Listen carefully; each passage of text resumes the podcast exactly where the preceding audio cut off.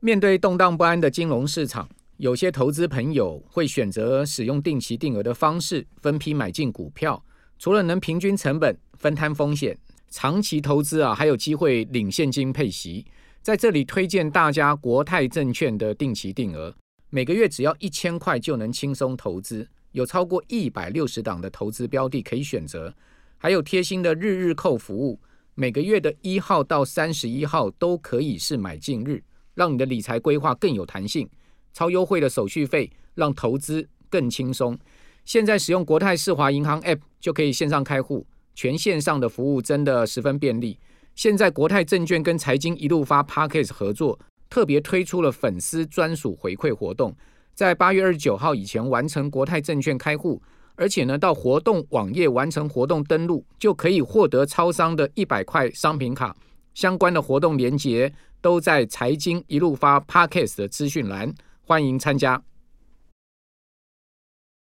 九八新闻台 FM 九八点一财经一路发，我是阮慕华。好，今天主计总处啊，把第二季的 GDP 的预估啊下降啊到三点零八，哦，这个成长率概估是三点零八，哦，这个低于五月的预测数的三点三，要低了不少哦，低了这个零点。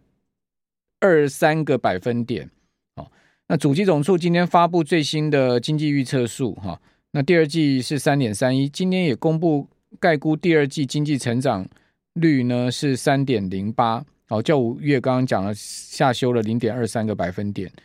好，在五月的时候公布是三点三一了，哈，今天公布出来三点零零八，好，那这是在台湾经济的状况，哈，现在 GDP 的增长已经掉到三趴了。那下半年呢、再往三趴以下掉的可能性非常的高了。好，这个全世界现在目前的经济增长趋缓啊，这是呃见到持续在进行的一个进行式哈，一个事实。好，另外，南韩今天呃在三星跟海力士啊市井下半年晶片需求降温之际呢，哦，韩国今天也公布出来啊，这个半导体库存啊，哦六月激增将近八成啊，百分之八十，这个写下超过六年来最大增幅啊。哦，这个也加剧了投资人对韩国出口前景的担忧。哦，这个根据韩国统计厅哦，它的数据，六月呢，韩国晶片库存呢，较去年同期骤增了百分之七十九点八八，哦，增幅大于五月的五十三点八八，可见这个库存的情况还在恶化哈。同时写下二零一六年四月来最大的增幅。那与此同时呢，生产跟出货量都在放缓，显示半导体。哦，这个在南韩最赚钱的产业呢，正在降温啊。事实上也不是在韩韩国降温，在台湾一样降温嘛。哦，大家看到最近呃上市公司公布出来的数据，哦，法说会的情况，哦，法人关注的焦点全部都在晶片，哦，这个呃都在库存，哦，以及呢去化库存所需要的时间。像今天呃联发科的法说也给出了大概要两到三季才能呃清掉库存的一个说法，好，好那。全世界记忆体最大的制造商就是三星跟海力士，第三大是美光，好，那都警告呢，未来销售要下滑，哦，通膨飙升啦，好，央行紧缩啦，好，这些都是呃造成经济放缓的主要原因，好，那这是在晶片的部分，好，那另外今天有一个跟手机相关的消息也值得大家注意，就是第三方市场研究机构 Canalys，哦，它的官网发布的数据显示啊，哦，今年第二季。全世界的智慧手机出货量年比销呃年比下降了九趴到二点九亿只，这是两年来最低的状况。那其中我们看到各主要品牌厂商啊，因为 A 系列低端机型卖得不错啊，所以三星呢以二十一趴的市占呢，哦是居所有的手机厂的第一位。那出货量 今年第二季大概是六千两百万只了哈。那苹果呢？这个份额是十七趴，哦，是排名第二。小米、OPPO、vivo，好，分别占据十四趴跟十趴，还有九趴的市场的一个呃占比。那中国市场方面，哈，第二季智慧手机出货量大降了十五趴。啊，荣耀是年比出货唯一增长的品牌，好，因为呢，呃，增加了入门级的设备的供应，哈，第二季手机出货量几乎在荣荣耀几乎翻了一倍，哦，达到一千三百一十万只。哦，其他厂商出货都是出现不同程度的下滑。那大家知道，荣耀其实就是华为的替身嘛，就讲白话一点是这样子。哦，那至于呃整个智慧型手机的状况哈，包括呃整体这个 i 呃这个 smart 这个手机的状况啊，应该也不是只有，就是说五 G 以外哈，四 G 啊各各种智慧型手手机的状况，其实从昨天的高通的财报也可以看到，哦，高通呃股价大跌四趴多嘛，好，然后同时财报不如预期，以及呢下修第三季的财测指引，而且高通也给出了认为今年呃智慧型手机全年的销售会下降五趴的一个预估。那今天联发科同样的呃状况也出来哈，联发科的法说会第二季不错哈，但是呢第二季有一个问题，就毛利率跌破五成了啊，跌破五十趴了哦，但 EPS 是再创新高了，因为营收往上升嘛哈，但是毛利率呢却是往下掉了哈。那第三季哈呃它的营收要出现季减一到九趴，那这个其实比法人估出。先前给出来的预测稍微好一点哈，就是法人我看到最差认为说第二、第三季营收季减可能会到十六趴，那今天联发科估出来是九，最多到九趴，但是联发科也调降了全年的财测哦，呃，你营收的年增率下降到十六到十九趴，原先预估都有两成以上的营收年增，那营联发科的营收放缓哦，这也当然就是反映了我们刚刚所讲的。呃，智慧型手机好，现在目前销售啊，呃的状况。不过呢，苹果给出来的数字还不错哈。苹果的这个电话会议哈，说 iPhone 销售量没有受到经济的影响，而且呢，苹果第三季的营收啊还会再加速增长啊。不过苹果也讲了，它的人员招聘啊会放得比较谨慎一点。啊，尽管就是苹果在财报中还是有一些疲弱的业绩的状况。但库克啊，总的来说呢，跟上一季的相比，哦，预期九月份的季度收入还会再持续增加哦。那苹果在七月二十八号美股盘后发布了第二季度的财报哦，发布之后，苹果股价盘后是上涨哦，那涨差不多两趴多了哈，大概三接近三趴左右啊。另外，同样的发布财报盘后股价大涨的还有这个亚马逊，亚马逊就涨多了，亚马逊涨了超过十趴，这等一下再跟。听众朋友来报告苹果跟亚马逊啊发布了财报的情况。那这个在财报发布之后啊，苹果就召开了这个电话的 conference 啊，就是跟对跟法人哦这个电话会议。那 Tim Cook 啊，好，还有他的 CFO 啊，哦，还有投资者关系总监都出席了这个会议，而且回答了相关的这个问题啊。那呃，Tim Cook 一开始当然就讲说他们在这个六月的状况怎么样怎么样，非常好了。好，这个。呃，先先先把苹果的成绩公布一下哦，营收八百三十亿啦，等等哈，哦，这个讲了一下之后呢，他说啊，苹果的服务跟收入啊，这个就法人要听的的最主要的部分就是第三季，哦，他说呢还会再增长哦，但是 Mac 跟 iPad 会会下降。那库克把这个归咎是这个供应链的问题，而不是需求的问题。哦，那至于说在人员招聘的部分，因为先前传出来苹果在人员招聘上会放缓嘛，那这次呢，库克也证实了，他说呢会以非常慎重的方式，哦，他说呢我们慎重的决定把钱投到哪里，会继续招聘人员了，哈，但是呢会以以一种非常谨慎的方式来招聘人员，好，那总的来说呢，这个跟六月的季度相比，哈，九月的营收还会再加速增长，那服务方面的收入呢，呃，则是会放缓，哈。呃，因为整个数位广告业务受到影响哈，在下一季还会持续发酵。哦，那这个其实跟谷歌啦，还有脸书啦，还有呃先前呃先前这个这些数字广告公司啊所公布出来的这个状况是一样的，就是说数字广告好，数位广告的部分哈，的确是很明显的在下下降，好，很明显的在放缓。那这个苹果也不也也也受到了相关的影响了哈。好，这是在电话会议上面比较重要的部分。那至于说苹果跟亚马逊哦给出的财报啊，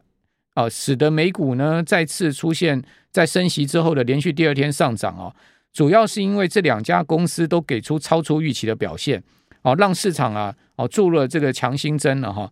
这个亚马逊是用强劲的业绩指标哦扫除了上一季的这个阴霾，哦，盘后股价甚至大涨十三趴哦。苹果呢是稳扎稳打了哈，这个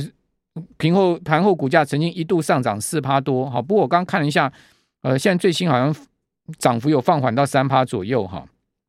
那这两家公司盘后股价大涨，也使得呢现在美股电子盘呢纳斯克指数又是一趴多的涨幅好，前一天纳指收盘是涨四趴，如果今天到明天清晨纳指再能涨一个一点五趴到两趴的话，哇，这美股就拉出了连续两根呢，哦，非常漂亮的红 K 棒。哦，那这个呃，这两根红 K 棒拉出来之后呢，当然就有助于下周啊台股呃持续在万五行情之上的推升。不过我是觉得这两天哦，虽然美股大涨哈，但是回过头来看台股啊，却有一种啊强中透弱的感觉。我不知道我们的观众朋友有没有这样的，听众朋友有没有这样同样的感觉？也就是说呢，台股盘中都会出现比较明显的下压，哦，那尾盘再慢慢拉上来，那尾盘拉上来，我觉得可能是特定资金作用力了，哦，那盘中的下压可能它反映的是一种卖压的形态。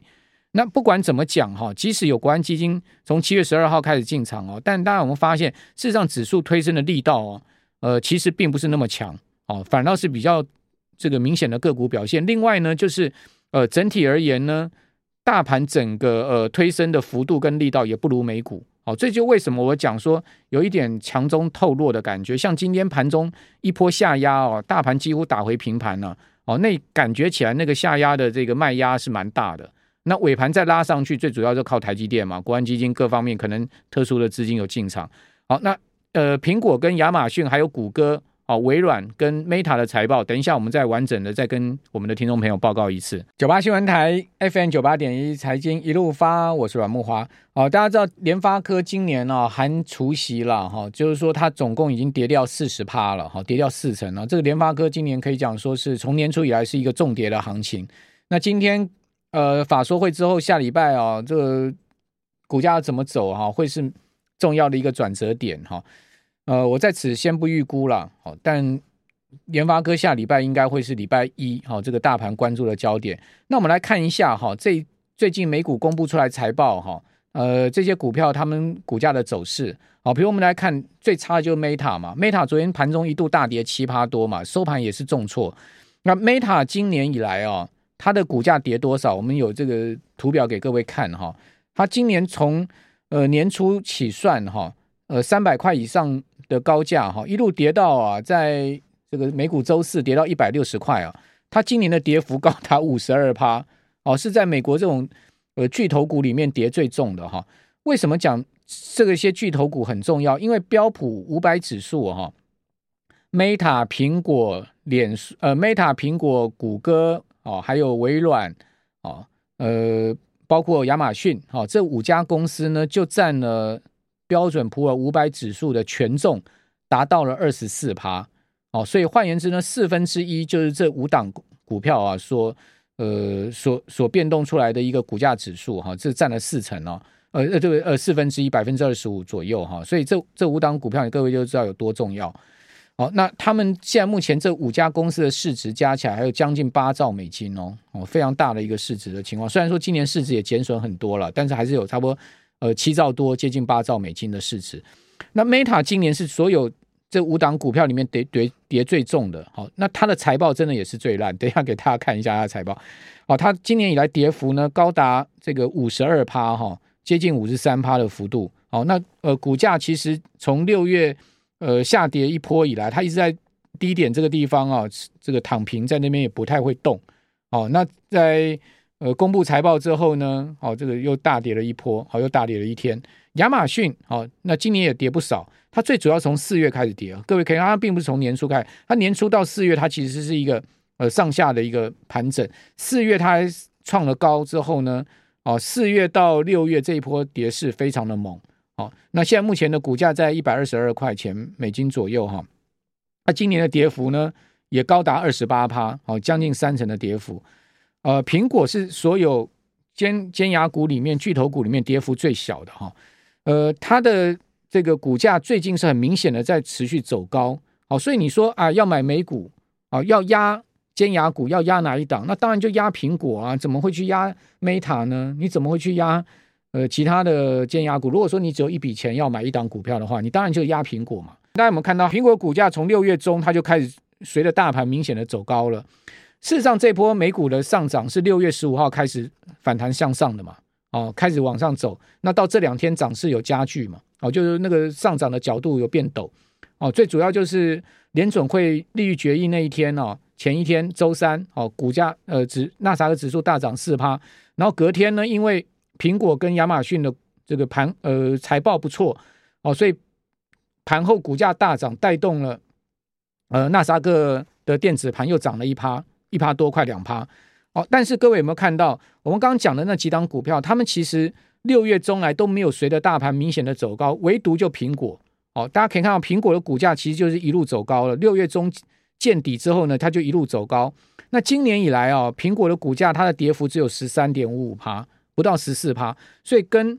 呃亚马逊比起来，它就亚马逊一半的跌幅，甚至呢，呃跟 Meta 比五十趴的跌幅，它根本就是更轻微了。好、哦，所以你说我要做要做多美股尖牙股买哪一档？那当然就闭着眼睛买苹果嘛，这还有其他的股票可以买吗？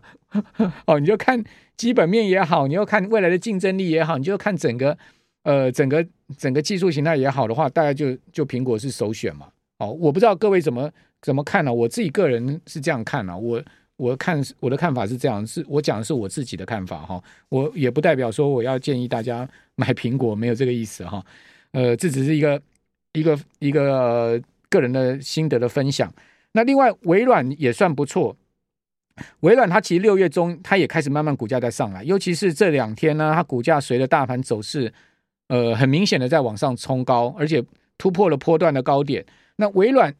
今年以来它是跌十七趴，所以它仅次于苹果哦，是在尖牙股里面第二强的股票哦。它今年就跌十七趴，它最主要的跌跌势也是四月到六月这一波。好，那至于说阿发贝，好，就是谷歌哦，今年跌二十一趴，然后二十一趴，它其实六月到这个昨天哦，它其实是一个箱型结构哦，它并没有创高，但是它也没有再破底了。哦，所以它有一点看起来是一个打底形态，哦，那跌跌幅呢二十一趴，所以它，所以我们现在看一轮下来了哈，第一强苹果嘛，哦，第二强微软嘛，第三强谷歌嘛，那第四强呢就是亚马逊嘛，那最烂就是脸书嘛，它 就是这五档排序嘛，对不对？所以大家你呃。我们如果用用今年以来走势的跌幅看起来就是这样子哈。那至于特斯拉，我们再看一下咳咳 马斯克，我们绝对不能漏掉他，他毕竟也是一个呃重要重要的公司啊，这个超级大大红咖嘛。特斯拉今年跌三十趴哦，所以它跌幅也不小。但是呢，它从六月中来，它已经持续在往上走，所以有一点脱离低点要往上走高的态势哈。那它公布财报之后，它股价是助涨，因为记得吗？它公布。它是最早尖牙股公布财报，在上周就公布，它一公布出来，盘后股价就大涨，然后隔天股价大涨十趴，好，一扫阴霾嘛，哦，所以你发现，哎，特斯拉也看看起来这个势头也不错，哦，所以如果以势头来讲的话，虽然它跌幅今年不小，哦，三十趴，哦，有超越苹果跟呃微软的情况，但是呢，至少它现在目前的一个涨势的一个势头不错。好，所以这些个股啊，他们所反映出来股价的走势，其实跟他们的基本面有绝对的关系。好，那我们综合来看呢，哈，在这些公司里面给出财报最好的，当然就是苹果嘛。哦，这毋庸置疑的，苹果在电话会议上听库克还信心满满的讲说，第三季它的营收还要增长啊。哦，大家可以看到，呃，高通的晶片已经卖不动了，联发科的这个营收也要也要也要这个增长幅度也要下修了。可是。呃，苹果它给你讲说没问题，待就普相信我，这个第三季营收我还能再增长，哦，所以这就显示出他们这家公司有一定的这个经营条件，哈、哦。那这个第一，我认为第一财报第一好的应该就是这个苹果了，第二当然就是呃亚马逊，好、哦，亚马逊虽然说第二季还是亏损，它第一季亏损嘛，它第二季还是没有能转盈，不过呢，市场却是原谅它第二季持续亏损，最主要原因是。他亏损啊，不是他的这个本业亏损，而是他转投资亏损。他不是去投了一家那个电动车公司叫 Rivian 吗？哦，Rivian 让他第二季亏了三十九亿美金。哦，所以呃，扣掉这个 Rivian 的这个投资亏损呢，其实亚马逊应该第二季就已经转转亏为盈了。这个亚马逊给出的财报是符合市场预期，因为市场本来就预期亚马逊啊，它第二季可以转盈了啊，因为它第一季的这个亏损呢。哦，应该是从二零一五年以来首次见到的季度亏损。哦，那亚马逊给出了财报的状况也提振了市场信心，说盘后股价大涨十十三趴。那财报显示，亚马逊第二季的营收哦，是亚马逊的营收啊，是所有这些呃美国尖牙股里面营收最大的。它的营收高达一千两百一十二亿美金，好，苹果都没有它那么大的营收哈。那市场预期是一千一百九十亿，所以它打败市场预期，年比增长七点二趴，那这个扫除了亚马逊营收增长要放缓的担忧。好，另外呢，AWS 啊，就是亚马逊的云端业务啊，啊，也继续保持高速的增长，这也是它另外一个财报的亮点。哦那长期以来，亚马逊呢都是靠 AWS 在赚钱的啦，因为它的电商其实不赚钱哦。那最主要赚钱是靠云端在赚钱，所以每一次这个 AWS 业务的增长情况都呃都是法人最关注的，投资人最关注了。那这一次亚马逊给出的数字也没有让市场失望，亚马逊的 AWS 这次创造一百九十七亿美金的营收哦，同比增长三三趴，就年比增长三三趴，这也超出分析师预估的一百九十四亿美金。哦，同时呢，赚了五十七亿美金。你看亚马逊的 AWS 有多赚？哦，一百九十七亿的呃营收呢，居然赚了五十七亿美金。哦，所以这就是亚马逊最赚钱的金鸡母。